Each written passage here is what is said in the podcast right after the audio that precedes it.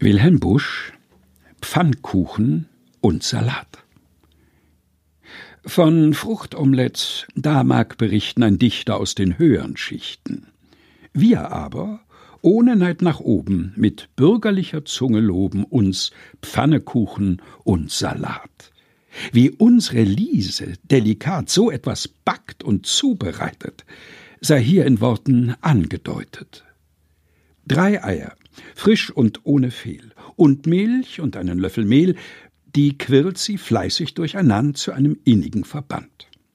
Sodann, wenn Tränen auch ein Übel, zerstückelt sie und mengt die Zwiebel mit Öl und Salz zu einer Brühe, dass der Salat sie an sich ziehe.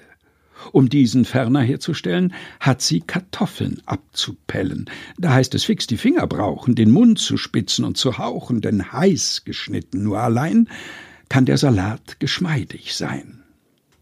Hierauf, so geht es wieder heiter mit unserem Pfannekuchen weiter. Nachdem das Feuer leicht geschürt, die Pfanne sorgsam auspoliert, der Würfel Speck hineingeschüttelt, so dass er lustig brät und brittelt, pisch, kommt darüber mit Gezisch das erst erwähnte Kunstgemisch. Nun zeigt besonders und apart sich Lieschens Geistesgegenwart. Denn nur zu bald, wie allbekannt ist solch ein Kuchen angebrannt.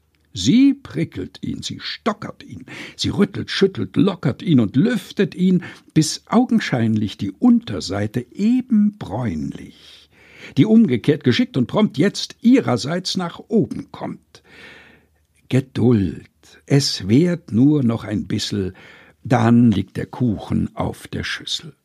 Doch späterhin die Einverleibung, wie die zu Mund und Herzen spricht, das spottet jeglicher Beschreibung. Und darum endet das Gedicht. Wilhelm Busch Pfannkuchen und Salat. Gelesen von Helge Heinold.